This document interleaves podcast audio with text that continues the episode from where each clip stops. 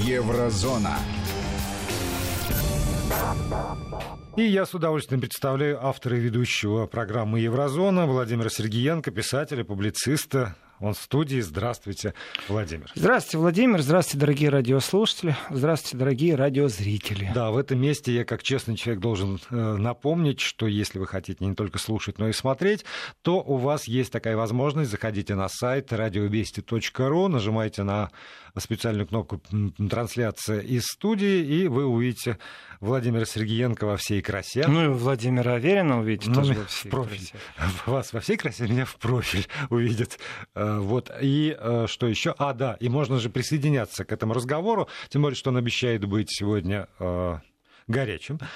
Есть WhatsApp и Viber 8 903 170 6363 и есть смс-портал, чтобы туда написать на номер 5533, отправляйте смс и ставьте слово «Вести» в начале вашего сообщения. Ну, а у нас сегодня тема, которая все равно так или иначе, днем мы с вами обсуждали ее в рамках телевизионной программы, а, она задела людей в э, газете, да, в газете «Дивельт». А, да? Да, под шапкой «История» появилась статья, смысл которой сводится к следующему – не было большого танкового сражения под Профоровкой на Курской дуге, а было э, небольшое, с точки зрения автора, сражение, в котором российские, э, простите, советские войска, естественно, советские войска потерпели поражение сокрушительное с перевесом там, 5 танков потерь с, со стороны э, фашистских войск и 675, э, да, если мне не изменяет память, как, ну, вот что-то подобное, во всяком случае, это советские танки,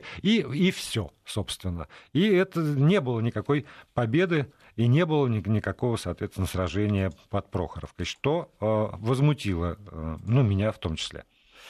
Владимир, а вот давайте по-честному. Давайте. давайте, давайте вот попробуем сделать так, чтобы нас никто не обвинил в предвзятости. Потому что личная симпатия это одно, объективное знание другое, пропаганда третье. Мы живем во времена пропаганды и информационной войны, тут скрывать нечего. И можно называть инфобойцов по именам, по фамилиям, можно называть редакционные коллеги, можно главредов. Я бы не, углублял в тему, не углублялся бы в тему там, пятой колонны, но существует инфоармия, конечно же. И очень красиво жить в Германии и размышлять на тему того, что один из самых могущественных издательских домов, один из самых сильнейших издательских домов, с зашкаливающей целевой аудиторией, влияющий на предвыборные кампании. Газеты этого издательского дома покрывают практически всю сетку интересов, начиная от желтой прессы, заканчивая действительно аналитикой и глубокими размышлениями. Вы, подъезжая к заправке, увидите именно газеты этого издательского дома, и заголовки, даже не читая, будут на вас влиять красным или черным шрифтом. Издательство очень интересное, с очень интересной предысторией. Э, Все-таки Э, существуют доказательства того, что издательский дом, э, в который входит в том числе и Дивельт, э, Аксель Шпрингер, имеет очень специфические угу. параметры. Например, что любой служащий в этом издательстве подписывает определенные бумаги, в которых стоит, что они никогда не будут ничего писать против США и Израиля. Почему такая бумага есть? Да по одной простой причине. Мы сейчас не в теории заговора. О, нет, существуют большие раскопки по этому поводу, архивные доказательства. И, конечно же, с таким огромным издательским домом конкурировать очень тяжело. И медийная мощь, если надо будет, они уничтожат любого, э, кто попадется на их пути, кроме праведников, конечно. Но предыстория очень простая. Дело в том, что у этого издательского дома история начинается с того, что называется призывы к антисемитизму и к Холокосту. Э, потому что издательский дом берет начало именно в гитлеровской Германии, именно тогда, когда было э, модно издателям сопровождать весь Третий Рейх, соответственно, всю пропаганду Геббельса и призывы к погромам и все остальное, это издательство имеет своей истории, о чем говорить не любит. Потом Подождите. произошел момент покаяния, конечно нет, же. Я да. хотел уточнить, а когда а, значит, был акт о капитуляции и Э, потом, соответственно, денационализация, да, как это называлось? Да, хоть иллюстрация, да, денацификация. Вот, денацификация Конечно. Германии. И средства массовой информации, которые работали в машине Геббельса, они сохранились? Смотрите, э, нужно открыть архивные папки очень специфические, и посмотреть, что там происходило на всю историю. Некоторые вещи стали известны буквально совсем недавно. Дело в том, что денацификация в Западной Германии и Восточной Германии, она проходила абсолютно в общем, разными измерениями, разными шагами, под разным контролем и с разной идеологией. Не так давно стало известно о том, что в Западной Германии Конрад Аденауэр, который считается тем, кто прорвал, грубо говоря, экономику Западной Германии, а также смог сделать это рукопожатным государством, оказывается, он знал, что на территории Федеративной Республики Германия существует объединение подпольное из офицеров и солдат э, вермахта и СС, которые готовы в любой момент начать боевые действия на территории врага. Враг — это Советский Союз тех времен и ГДР, не забываем это. И вот информация о том, что вообще такое подполье было, это было известно. О том, что Конрад Аденауэр знал о существовании, это было неизвестно. Это только что всплыло из архива, буквально там 3-4 года назад. Что же касается медийной волны, что же касается СМИ поствоенной Германии в западном секторе, э, вы знаете, здесь можно говорить и не только о, о газетах, радио, там, зародышах телевидения, кинематографе. Здесь можно говорить вообще о специалистах. В Западной Германии иллюстрация проходила, грубо говоря, тяп-ляп. И многие люди, которые принимали участие в эдаком разгуле нацизма, они вдруг остались на своих местах. Они были э, и бургомистрами, они были э, в судейских мантиях, они были в прокурорских мантиях. Их услуги были востребованы дальше как специалистов. И плевать, что он до этого был абсолютно таким пронацистским человеком. Это же касалось и СМИ. Очень многие главреды оставили за собой места. Но мы не забываем, что появились спецслужбы США и Великобритании, которые взяли под себя всех главредов и начали строить новую федеративную республику Германии Германию, вообще новую Германию. Соответственно, очень многие вещи, которые проходили в Германии, они проходили при жестком курировании э, спецслужб США. Э, официально, официально, последнее доказательство и причастность непосредственного куратора из ЦРУ было замечено в 1971 году. Поэтому, э, воспитав давайте так, поколение редакторов, лояльных политике США, ЦРУ, интересам Великобритании и прочее, прочее, прочее, они могли себе позволить, выработав определенные интересы, уйти с поля кураторства и контроля. Э, насчет тайного заговора или того, что сотрудники э, Аксель Шпрингера подписывают бумагу о том, что они не будут работать против США или писать там тексты против США, заходишь в интернет, находишь огромное количество, в связи с тем, что у нас информационное поле очень специфическое сегодня, и чтобы разобраться, где фейк, где не фейк, уйдет на это ну, полгода как минимум. Но историю-то не вычеркнешь. Ведь э, покаяние, которое проходило, и денацификация, э, на самом-то деле, она вот где всплывает когда контроль закончился, в том числе и ЦРУшный контроль, потому что они не могли себе позволить роскошь ярко выраженно демонстрировать, что мы берем нацистов там на работу, потому что они специалисты. Они тоже имели определенную легенду. И в этом отношении у меня нет претензий к сегодняшним изданиям Акселя Шпрингера никаких. Они достаточно грамотные, они э, великие, в кавычки беру слово, демократы. У них их журналистика, э, объективная журналистика, это действительно хороший такой стоящий на нескольких столпах мейнстрим. Если мы попробуем с ними судиться в, по многим вопросам и попробуем им доказать, что их риторика, например, является русофобской, я не уверен, что мы в суде сможем отстоять. Надо подлавливать. И в этом есть глубокий профессионализм и журналистов, ну и также юристов, которые работают в одном из крупнейших издательском доме. Не забываем, что этот издательский дом представлен и на территории России. И это люди, которые так мыслят. Это люди, которые так видят историю. И вот в одном из таких изданий появляется очень востребованное. Я сегодня утро начал с того, что я этот материал читал вначале на русском, потом сравнивал перевод, который есть на русском языке, с оригиналом немецким, ну, насколько. Потом сравнивал шапки и заголовки того, как пошла работать э, информационная волна в России и в Германии по поводу этой статьи. И пришел к очень печальному выводу. На самом деле наши коллеги тоже перекручивают и призывы или не призывы, лингвистическую экспертизу, если сделать текст, да, то текст, конечно, вызывает определенное не просто раздражение, а негодование. И когда звучит фраза «вообще-то памятник нужно убрать», «вообще-то», я дословно сейчас перевожу, угу. то рассуждение немецкого то ли писателя, то ли историка на эту тему, конечно же, очень специфическое. Конечно же, статья под названием «Победа Красной Армии в действительности поражение» было, вызывает ну, такой сильный ажиотаж, интерес э, читателя. На что и рассчитано? Ну, бульварщина, не бульварщина, желтая, не желтая ну, пресса. Да, искусство заголовка. Э, да. Но в статье самой, вот если мы обратимся сегодня в суд, там, ну, знаете, может, есть исторические факты, которые, ну, надо оспаривать. Они делают профессиональную вещь. Они ссылаются на какого-то американского историка, они ссылаются на своих историков, они ссылаются на архивные фотографии. И в таком случае, с точки зрения журналистики, я не могу предъявить им претензию. Они цитируют кого-то другого. И рассуждения, объективно и необъективно, тем того, э, сколько и как, они находятся на самом деле э, на столе у историков, которые этим занимаются. Но подводя итог, статья говорит, э, а ведь с немецкой стороны только пять танков было подбито. А с советской стороны э, больше 50%, они в цифры называют все.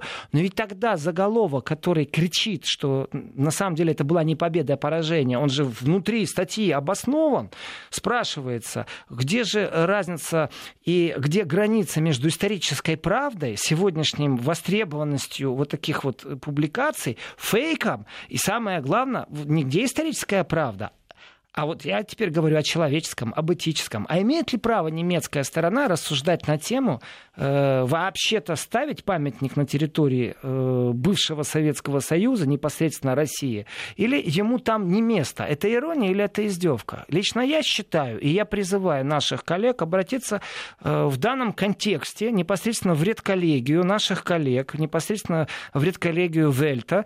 Э, и, может, им объяснить надо, что некоторые вещи могут могут быть не просто неправильно трактованы из-за исторических споров, а некоторые вещи воспринимаются по-другому, потому что не э, коммунисты, большевики пришли топтать немецкую землю и устраивать там концлагеря, а с точностью все на, наоборот все произошло. И был Нюрнбергский суд, и никто его оспаривать в Германии не будет. Но именно востребованность такого материала, она очень сейчас интересна. Почему? Вот, вот почему? Почему, почему объясню вдруг, сейчас? Да. Давайте, давайте, прежде чем ли, я объясню, да. я, я сделаю краткий, буквально краткую такую историю, э, прям э, расскажу про автора статьи, про Свена Феликса. Вы знаете, у него много книг, у него не просто у господина Келлеркофа много книг, он историк, журналист, я бы так сказал. И он некоторые вещи там э, докапывается, копает. И э, глядя на его исторический путь, глядя на его книги, я сегодня уже созванивался, попробовал дозвониться и до издателя э, одной из книг. То есть и не только я, и другие журналисты пробовали, чтобы понять, что происходит. Ну давайте так. Вот простой пример. Одна из книг, э, которая была востребована на Западе, это нашего бывшего соотечественника Суворова. Помните такого да, беглеца, ледокол? Он практически доказывает о том, и пробует доказать, что Германия вынуждена была напасть на Советский Союз, значит, Советский Союз бы напал на Германию. И вот целая книга этому посвящена. А, да, в 90-х полные залы, хорошие гонорары. Вы знаете, недавно он приезжал очередной раз с каким-то выступлением скудненько, все, что я могу сказать, не востребован. Э, зал не просто пустой, а там вообще никого нет, можно так сказать. Но находятся люди, которым это нужно. И насколько это нужно издательству Вельт или господину Келлерхофу, который с, э, Свен, я не знаю, но он интересуется этими вещами. И тезис о превентивной войне против СССР в Германии, и вот здесь я делаю такое многозначительное троеточие, очень востребован. И я еще одно троеточие сделаю. Кем? Современными ультраправыми, современными идеологами фашизма, современными идеологами неонацизма, современными идеологами того маразма, который называется национальная рознь. И все эти вещи востребованы только для одного. Им нужно человеческое лицо Гитлера, им нужно человеческое лицо СС. Тем самым нация и страна, которая не может себя найти долгие годы и все время поднимает вопрос, в том числе и тему табу ломает, насколько действительно государство Германия прошло через покаяние в виде своих граждан после Второй войны мировой. Вот здесь вот поясните мне. Понимаете, если бы э, история Второй мировой войны начиналась 22 июня 1941 года, вот тогда, скажем, э, можно, ну, я бы... Дискутировать. Хотя, да, я бы, я бы, да, хотя бы какую-то мотивацию в этих рассуждениях мог понять. Но когда Э, даже к моменту начала Второй мировой войны, там, 1 сентября 1939 года, уже э, были э, Чехословакия, Австрия, а потом... Аншлюз австрийский, да, Франция. Да, да, а потом Франция, Бельгия, вот и, и, и, там, и далее по списку, что называется, то тогда вот это не срабатывает. Владимир, это, а я вам отвечу. И, это, и концлагеря это, уже были. Это действительно евреев, просто. И евреев это действительно уже просто. всех забрали в концлагеря. Представьте себе, представьте себе, что для некоторых людей существует настольная книга, Э, ни Библия, ни Коран, ни Талмуд, э, ни воспоминания о мемуары Жукова, а, например, э, книга там «Как вести инфовойну» и автор будет Геббельс. Угу. И для таких людей, у которых настольная книга «Майн кампф» не в виде научного изучения, а в виде пособия, в виде восхищения, да. такие же тоже люди есть. Вы не да. забывайте, пожалуйста, что с момента, как права по книге «Майн кампф» перешли в свободное пространство, потому что существуют законы, ограничивающие авторское право, не забывайте, что в Германии в первые же сутки э, по предзаказам было заказано больше 80 тысяч книг «Майнкамп». И то, что рассказывают о научном сопровождении текста, вы что думаете, кто-то действительно читает вот эти рассуждения современных историков. Так вот, как только началась война с Советским Союзом, пропаганда Третьего Рейха непосредственно, непосредственно прямая геббельсовская вот задача была, которая выполнялась. Распространялась информация о том, что вторжение в Советский Союз является превентивной акцией. Эта информация 1941 года непосредственно из канцелярии Рейха III, непосредственно из э, пропагандного бюро Геббельса. Все, точка. Министерство пропаганды Геббельса это дело усилено. И если вы сегодня найдете и повыдергиваете авторов, ученых, разведчиков беглых, кого угодно, чтобы доказать эту теорию, э, то спрашивается, а зачем вы это делаете? Но зачем вы это делаете? Почему вы акцентируете внимание на этом, а не на Нюрнбергском процессе? Потому что ты хорошо изучили Нюрнбергский процесс? Нет, подождите, а тогда э, там, а, что? вторжение в Польшу, вторжение в, в Бельгию. Ну, Владимир, вы наивный сейчас это... или издеваетесь надо мной? Я, я... Им это не нужно, им не нужна историческая правда. Им нужно непосредственно четкая векторов. Есть точка отсчета, есть направление. Там в этом направлении, только, знаете, вот вектор, он отталкивается от чего-то и силу дали, и направление показали. У него нету конца, не отрезок. Они не размышляют на тему исторических отрезков и чем закончилась их Великая империя. Они рассуждают только одну тему э, Третий Рейх вынужденно напал на Советский Союз, и сразу тут же происходит параллель. Значит, э, минимализируется грех национальный грех. А Германия очень часто боится говорить о своем национальном грехе, потому что Германия считает, что она абсолютно чиста. Она прошла денацификацию первый раз искусственным путем, второй раз выросли люди, не отвечающие за своих отцов и дедов. Германия хочет вступить в Совбез ООН, между прочим, часто об этом говорит. Она не просто так активно политически, она считает, что она созрела как государство. Подумаешь, там сто лет назад начали они первый раз атаку на Европу и решили э, господствовать господство свое германское по всему миру распространить. Первая и Вторая мировая война связаны с Германией. И в этом отношении, конечно же, э, знаете, есть такая штука. Есть завес официальной цензуры, давайте тоже так. И есть неофициальная цензура, наша внутренняя. Вот когда ты по-человечески думаешь, что вроде бы все красиво написано, но что-то не то.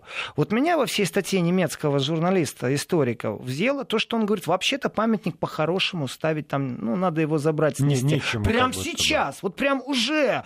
Это ты э, Келлерхоф, рассуждаешь, господин Келлерхоф, я не знаю тебя, но ты рассуждаешь на тему того, что уместно или что неуместно стоять, ставить э, на территории России.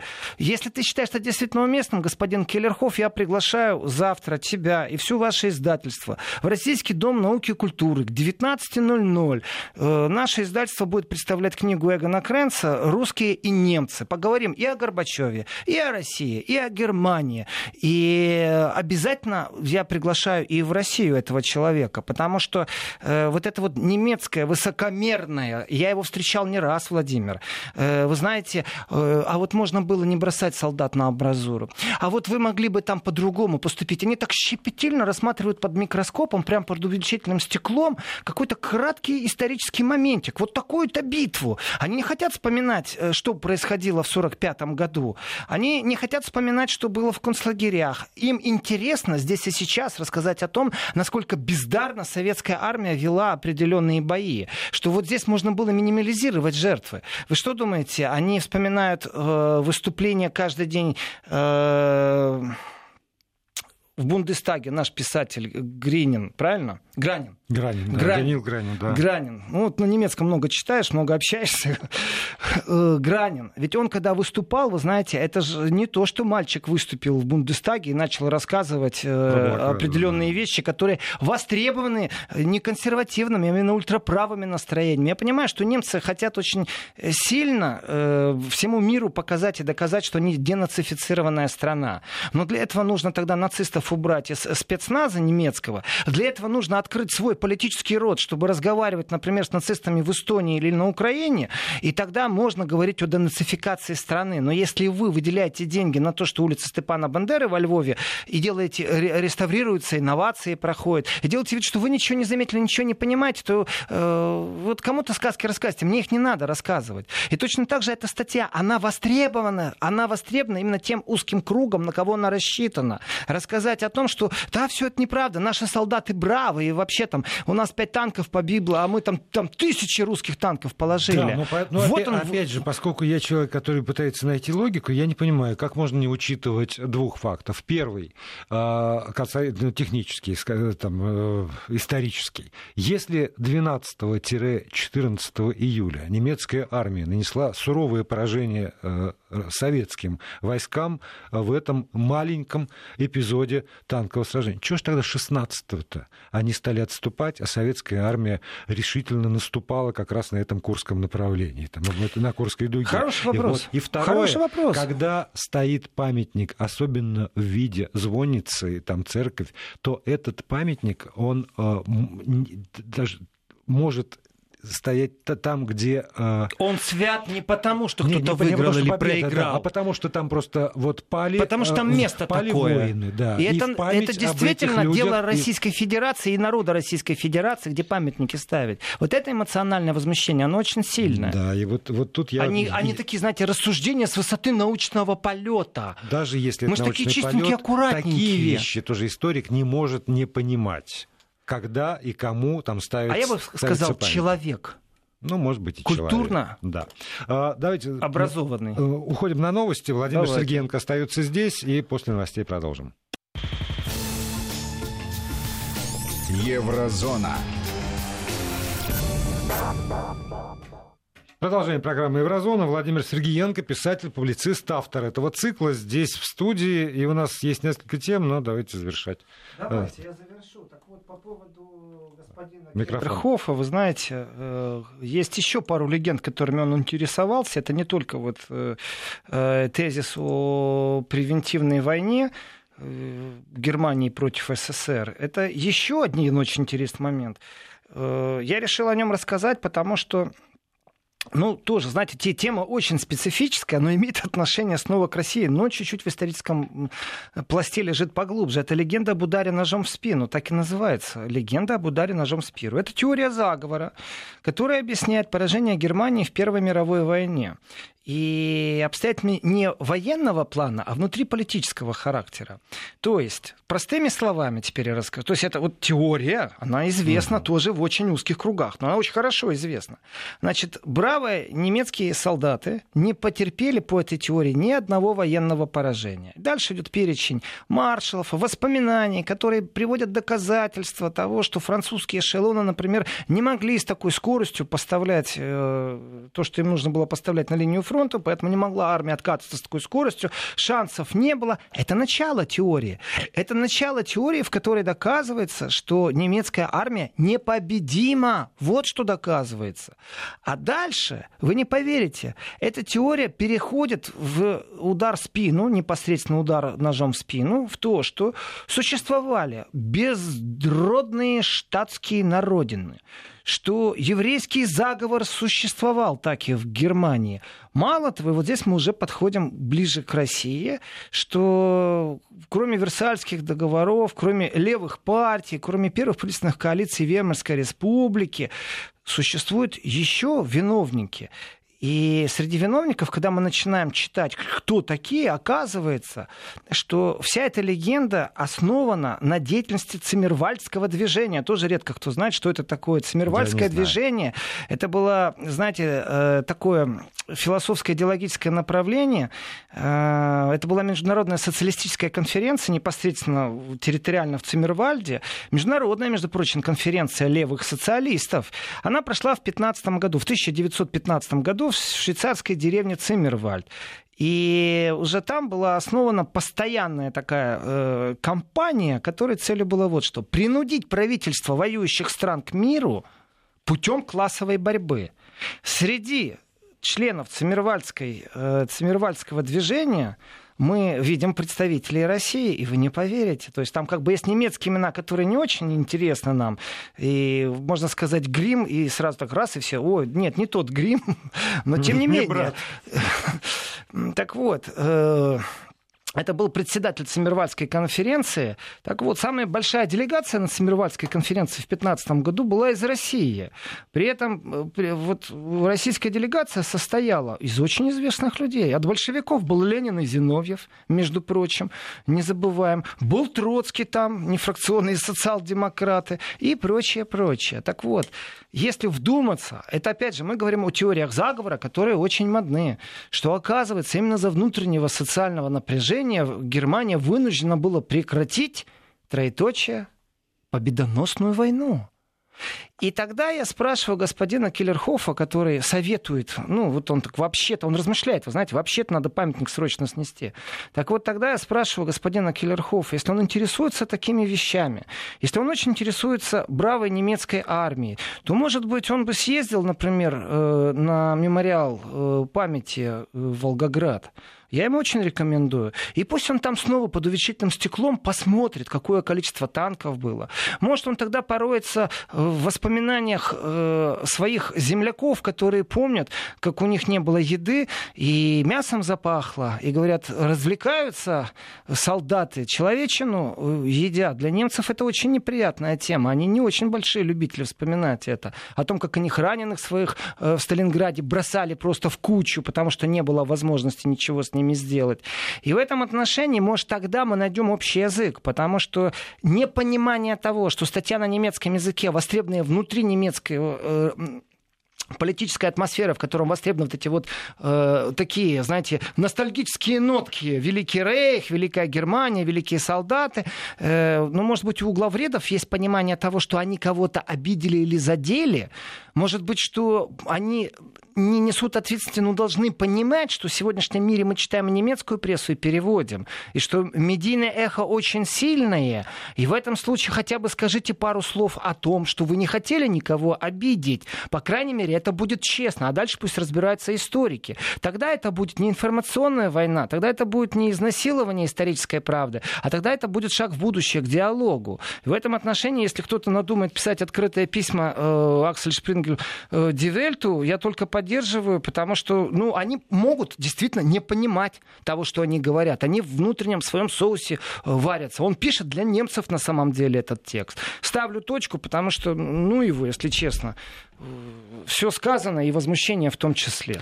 Тогда давайте перейдем к сегодняшнему дню политическому. В свое время и здесь тоже в этой студии мы с вами говорили, что обсуждать э, э, приступ как той или иной Ах, э, вот вы о чем. болячки, да, э, немолодой женщины. Это нехорошо, но, с другой стороны, это немолодая женщина, это канцлер Федеративной Республики Германии, и когда примерно одинаковые симптомы этого приступа третий раз в течение одного месяца фиксируются, то так или иначе возникает все равно вопрос о, длительности, преемственности. о преемственности, о длительности пребывания. И если еще там тоже в прошлом году э, нам удалось с вами встречаться, и я практически научился выговаривать э, звукосочетание Анна Грет Крамп Каренбауэр, вот, то теперь, говорят, это уже не фаворит. И вдруг я натыкаюсь на э, лидера зеленых зеленых Роберта Хабека в качестве возможного претендента. И когда я вижу зеленые в качестве претендента на пост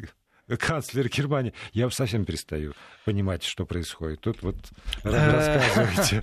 Ну, давайте так. Действительно, болезнь мы обсуждать не будем. Я не специалист по болезням, которые вызывают ну, определенный тренд. за скобки. Точка. Э, второе. Э, по поводу женщины. Вот женщина вызывает у меня сочувствие с такой болезнью, и еще несущая такую неимоверную нагрузку. А вот теперь давайте выйдем за скобки болезни и женщины и поговорим о политике. Если у политика определенные приступы, то, конечно же, это настораживает общественность. Э, слава богу, у Германии нет красной кнопки ядерной, чтобы мировая общественность требовала отчета в состоянии или не в состоянии глава правительства э, нажать на кнопку. Да, и, конечно же, в Германии нет культуры вот этого медицинского сопровождения, в отличие от Франции.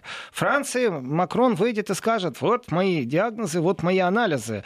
Могу править, и не только править, могу еще и двигать вперед в Брюссель на вертикаль.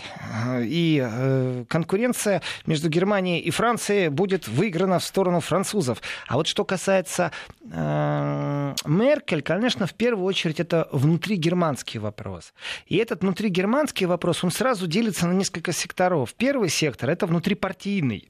Внутри партии, конечно же, не обсуждается. Глава партии автоматом будет номинироваться на должность канцлера. Э, после номинации нужно, во-первых, пройти процедуры все. Это не так просто, в том числе и внутри партии. И понятное дело, когда кто-то спотыкается, немецкая политика в этом отношении очень просто реагирует, никто плечо не подставляет и не пробует удержать подножки подставляют, толкают спину и начинают мочить по полной в политическом и медийном концепте. В этом отношении, конечно, э, исключение Меркель не представляет. Если споткнулась, э, держи удар. При всем при том, при стейтментах, которые дает э, ее администрация, мол, все в порядке, мы об этом не говорим. Все в порядке, это было первый раз. Все в порядке было второй раз. Третий раз, извините, народ уже требует. А партия напряглась, потому что то э, имя сочетания Аннегрет Крамф Каренбау, которое вам тяжело говорить, Владимир, я скажу, что это имя тяжело говорить всем. Э, поэтому ее немецкие журналисты иначе как АКК не называют, чтобы не теребить вот эти а, а зубы согласные э, и скороговорки разучивать. В принципе, у Аннегрет Крамф-Каренбау достаточно много противников и внутри партии. Считается, что она недостаточно сильна, у нее недостаточно сильная хватка, э, у нее э, разболтана партия по дисциплине, э, она не умеет договариваться с другими партиями коалиционно. И, в принципе, в тех условиях, в которых сегодня конкурирует ХДС, то мы можем смело говорить, что потерять процентов 5-7 уже можно, вот просто сразу, если это будет инограф Каренбауэр. Почему такое мнение об Аннегрет Крамф-Каренбау? Ответ очень простой. Потому что ее все время сравнивают с Меркель. Меркель при исполнении это очень сильный функционер, это очень сильный политик.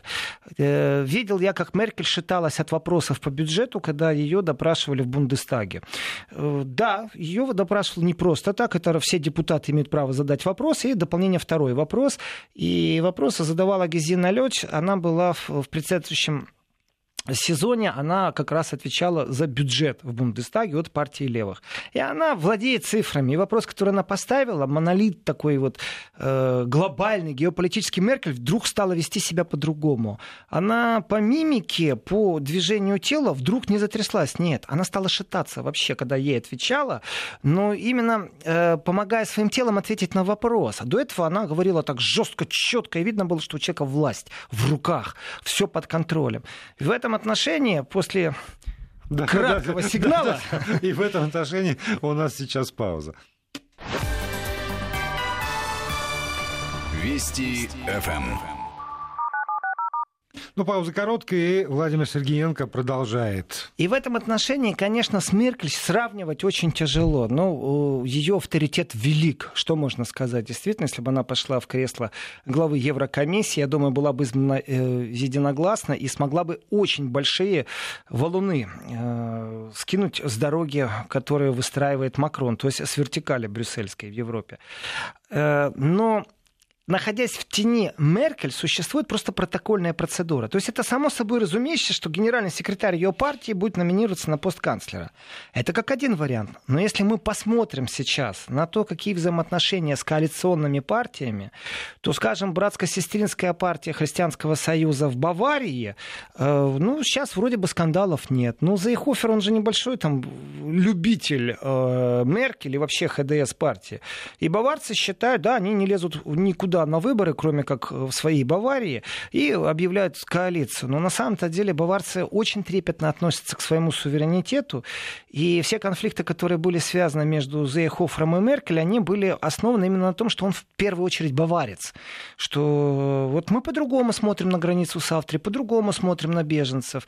И фраза о том, что я тебя породил, я тебя из канцлерамта сниму просто, это тоже Зейхофер. Пусть моей свободной интерпретации, но он это сказал, что он ее сделал и не позволит собой манипулировать, а наоборот, он уйдет и ее снимет. И, конечно же, братско-сестринская партия начнет очень сильно торговаться. Мол, мы с вами, мы вам поможем. Ну вы ж будьте добры, дайте нам не два министерских поста, а три или еще лучше четыре. И вообще, знаете что, давайте аккуратнее там на поворотах. А социал-демократы, которые в коалиции, извините, после того, что Меркель решила просунуть вот в обход всем демократическим процедурам, всем классическим процедурам своего министра обороны Урсулу фон де Ляйен на пост главы Еврокомиссии, взорвались в первую очередь ее партнеры по коалиции в Германии, то есть социал-демократы. Без них она не в состоянии, и что Меркель, что Аннегрет Камф Кренбау, дальше быть в правительстве. У них не будет большинства. В принципе, демарш э, социал-демократов может произойти в любой момент. У них поменялся председатель партии, у них сейчас три сопредседательствующих, они не могут определиться. А у них безумное поражение в последнем сезоне в предвыборной кампании Германии, в Европарламенте они пролетели. То есть им есть о чем подумать подумать, и может им легче сейчас сделать демарш, уйти в оппозицию, залезать рано и выстроить что-то. А тогда, и тогда разваливается коалиция, правильно. и надо менять правительство. И тогда коалиция поменялась, правительство менять надо, и тогда кто партнер, кто у нас сделал большой успех на европарламентских выборах? Зеленые. И тут всплывает кто угодно. Дело не в именах, которые там всплывают. Дело не в личностях. А дело в том, что зеленые сегодня в тренде. Зеленые являются более-менее нейтральные между правой и левой риторикой. Вот эти вот левацкие постсоциалистические мысли, они себя изжили. Они сегодня находятся в сфере все-таки социальной справедливости. Правые, они есть разные. Они есть ультраправые, есть рукопожатные правые, есть просто консерваторы с правым мышлением. Ну, вот альтернатива. Есть евроскептики. Альтернатива абсолютно легальная партия, которая находится в парламенте Германии, которая находится под неимоверным медийным давлением, которую, в принципе, уничтожают имиджево, и у них не получается, потому что в Саксонии, скорее всего, альтернатива э, даже без коалиции сможет возглавить саксонское правительство правительство земельное. Э, поживем, увидим. Там борьба очень сильная, еще не все сказано. Э, шансы есть. Но что касается трендов, то, конечно, зеленые, во-первых, находятся сейчас в тренде восхождения. Это раз. Два. Зеленые-то рукопожатные для левых и для правых. А что это значит? Это значит, что в политической повестке, если мы видим, э, скажем, выборы в Германии вот прямо сейчас, в сентябре, развал коалиции в сентябре, э, новые перевыборы, то зеленые могут очень сильно стартовать по одной технологической причине. Потому что они возьмут свою повестку часть левого толка, э, вот, социальной справедливости, часть правого толка, и избиратель, утомленный вот этой вот информационной внутренней войной, он э, пойдет с удовольствием за зелеными. Ну и плюс, давайте так, это не грех думать о том, что мы живем в долг у планеты Земли, и что мы оставим своим прапраправнукам. И в этом отношении э, ни одна партия, кроме зеленых, об этом так сильно не говорит. И посмотреть на школьные процессы, вот эти вот выступления по пятницам, которые были, это истерия. Да. И с точки зрения технологий, школьники, извините меня, они уже будут через год, они осенью уже многие будут с правом своего избирательного голоса э, работать. Это значит, что прибудет сейчас вот школьный это часто забывается, ну да, что из школьной парты люди тоже становятся избирателями. И акценты все время вот на ушедшие поколения, на людей пенсионного возраста. Это борьба актуальная сейчас. А перспективная, особенно те партии, которые проигрывали в прошлом сезоне, это борьба именно за старших школьников, за студентов. Вот там разворачивается настоящая борьба. Конечно.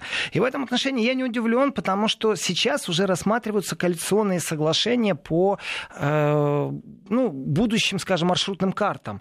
И ХДС сама, то есть партия Меркель, из, не в состоянии э, прийти к власти, просто не в состоянии.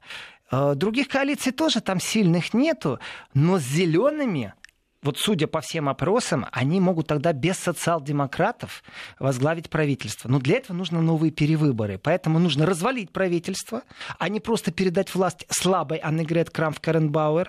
Развалить правительство, сделать новые перевыборы и сторговаться с зелеными всего лишь на два поста. Первый пост будет канцлер э, Германии, как правило, второй вице-канцлер принадлежит министру иностранных дел. Но здесь нужно какой-то второй пост им дать, например, там министр обороны. Ну, оборонка разваленная, так давайте ее до конца конца развалим, зеленым отдадим, они же против. Э, и, и будет им счастье. Так что в ближайшее время говорить о каком-то едином кандидате неправильно. По протоколу все-таки она говорит Крам в Каренбау, но по жизни вполне возможно, что при торгах отдадут не министра иностранных дел и вице-канцлерства зеленым, а вообще вот главный пост правительства, только чтобы удержаться у власти. И еще одна тема на последние две с половиной минуты, которые у нас с вами остались, э, это вот, вот как. Скажите, пожалуйста, а, вы, ваши дети, ваши родственники в Германии проходили курсы а, первой, оказания первой медицинской помощи. Я знаю, почему вы меня об этом спрашиваете. Да, да ситуация Давайте в самолете... радиослушателям тоже расскажем. Да, ситуация в самолете, когда 19-летняя девочка, не врач по образованию, спасла человека, которому стало плохо, потому что она в Швейцарии обучалась вот э, первой медицинской помощи для, для всех.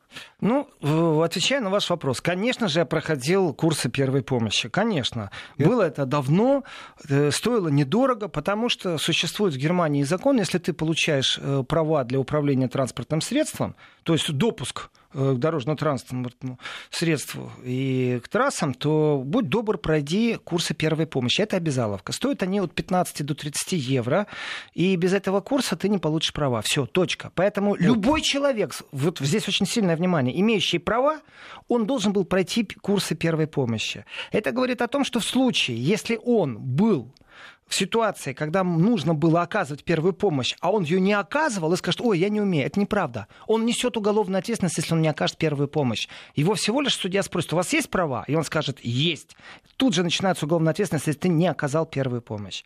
Но это платные курсы. Есть еще и бесплатные курсы. Их представляет огромное количество разных организаций, и медицинских, и сопутствующих медицинским организациям. Например, спасатели, которые на бассейнах или на море вот э, первую помощь ну, ну, оказывают. Да, это... да. В основном для школьников, они потом про волонтерские в таких пионерских лагерях, скажем так, в кавычки слово пионерские лагеря берут, бойскаутские тоже в кавычки возьму, проводят время, и вот по-волонтерски они тоже имеют бесплатный вход на бассейн, но он там пару часов отрабатывает. Огромное количество школьников проходит эти курсы. Э, именно бесплатно. И в этом отношении даже не только дело в том, что эти курсы есть, они все широко рекламируются. И э, если вот по какой-то причине у меня сейчас отберут права, ну мало ли, там много раз превысил, повысил скорость, еще что-то. То вы должны э, снова, Меня могут снова отправить, снова актуализировать отправить. эти курсы. Это очень такая важная вещь. И существует самое важное, это предписание на предприятиях, например, что от 20 до 20 сотрудников должны иметь обязательно, ну, прав нету, должны иметь образование в первой время истекло, ждите новых э, выпусков программы «Еврозона». Еврозона.